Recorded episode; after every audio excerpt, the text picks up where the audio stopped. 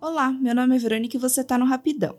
Hoje eu vou conversar um pouquinho com vocês sobre iluminação, mas como esse assunto rende bastante, eu vou dividir em pelo menos dois episódios. A primeira coisa que eu vou falar é que tem profissionais especializados nisso, que criam projetos belíssimos de luminotecnia. É um nome meio difícil que eu fiquei um pouco tensa para falar.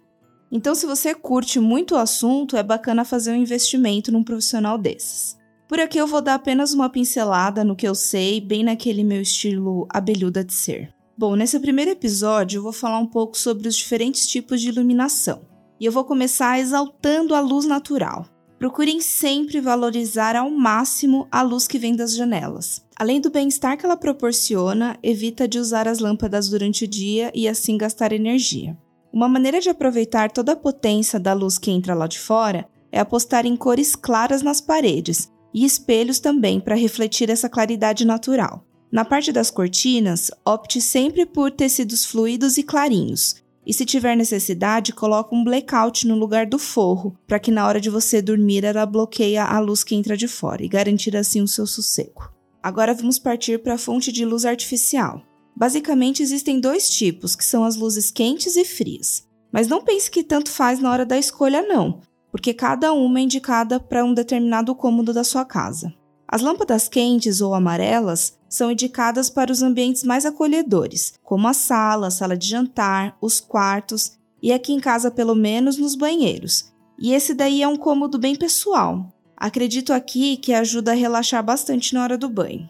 As lâmpadas frias ou brancas já fazem o contrário. Elas aumentam a concentração, por isso é indicado em ambientes como escritório, cozinha e lavanderia. Além da temperatura das lâmpadas, outro ponto importante é o tipo de iluminação, e nessa parte existem três: as diretas, indiretas e as difusas. A iluminação difusa é aquela usada para iluminar por igual o ambiente inteiro. São instaladas no teto, geralmente no centro do cômodo. Como é a mais confortável das três, ela é usada em todos os ambientes da casa e também pode ser usada junto dos outros dois tipos de iluminação, a iluminação direta é a fonte de luz utilizada para iluminar objetos ou em alguma parede que você queira dar um destaque especial. Ela é feita através de abajur ou luminária, que pode ser instalada na parede ou por algum suporte no chão. Ela é usada especialmente em escritórios, mas também para dar destaque a alguma parede de quadros ou algum objeto decorativo. O último tipo de luz é a indireta, que é usada para criar ambientes decorativos e mais intimistas. Geralmente elas são instaladas nos cantos dos cômodos, formando assim como se fosse uma moldura no teto de luz. Por ser uma iluminação com um apelo mais decorativo, ela é sempre usada em ambientes de destaque da casa, como salas e quartos, mas também é possível encontrar no corredor. Esse tipo de iluminação é feito geralmente por spots ou fitas de LED também. E são instaladas em tetos de gesso, que aí é possível você planejar direitinho onde você vai fazer os furos para colocar cada ponto de luz. A última informação desse episódio é sobre os tipos de lâmpada que existem, como as de LED, fluorescentes, incandescentes e as de filamento.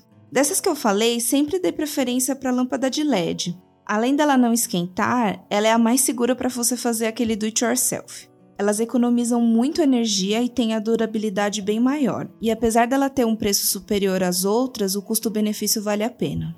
Outro detalhe importante na hora da compra é a potência da sua lâmpada. Então, quanto maior o número que está descrito na embalagem, mais luz ela trará para o seu ambiente. Existem no mercado também as lâmpadas mais decorativas, que estão super na moda, como as de filamento. Elas possuem formatos diferentes e geralmente são bem amareladas. Desse tipo é possível também encontrar de LED. A diferença estética é bem pequena e ela não esquenta nada em relação a de filamento tradicional, que é até um pouco perigosa porque ela esquenta tanto que se você não tomar cuidado pode até queimar sua mão. Bom, essas foram as dicas de hoje. A gente se vê na semana que vem com mais dicas sobre iluminação. Se você tiver alguma crítica, dúvida ou sugestão, procure a gente lá nas redes sociais do Rapidão e a gente se vê na semana que vem. Tchau!